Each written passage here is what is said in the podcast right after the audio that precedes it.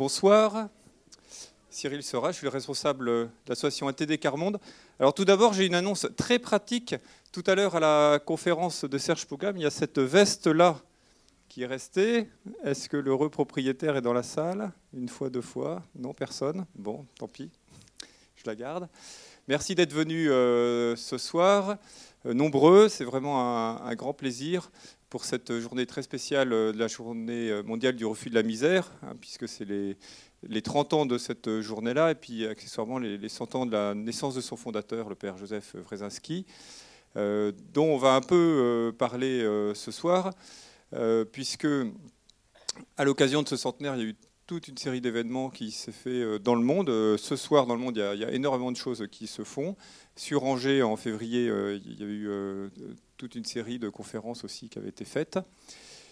Et a germé l'idée en, 2016 avec l'association Le Treuil du Papillon, représentée par Loïc, Thierry et Marc, de faire un film pour essayer de euh, mettre en image comment la pensée du Père Joseph était euh, présente actuellement sur le territoire angevin, comment elle était, euh, comment elle était vivante, comment est-ce qu'elle était mise en pratique.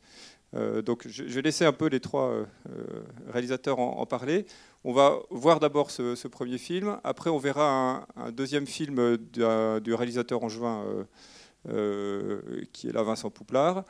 Et puis, bah, suite aux deux films, euh, Serge Pogam, qui est sociologue, euh, viendra ici et puis euh, pourra débattre sur le sujet avec vous. Voilà, merci.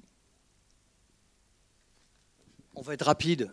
On va être très rapide. Juste vous dire que c'est 20 minutes, c'est donc un extrait puisqu'on voudrait aller jusqu'à 26 minutes. Donc, on va vous présenter un état du travail. Ah bah, c'est très rapide. Alors, je, vais dire la même chose. C'est l'étape d'un travail que nous, on est arrivé tout frais dans cette histoire. On ne connaissait pas euh, M. Wrezinski. Et je pense que c'est le meilleur moyen de faire un documentaire, c'est de partir à la recherche de quelque chose qu'on ne connaît pas et de se laisser euh, emporter. C'est ce qu'on a essayé de faire, modestement, en essayant d'y associer notre connaissance des quartiers, parce qu'on y travaille beaucoup, et de faire le lien avec tout ça, et puis de partir à la découverte de toutes les actions d'ATD sur la ville d'Angers et d'ailleurs. Voilà. Eh bien, Marc ne veut pas parler. Eh bien voilà, on est rapide.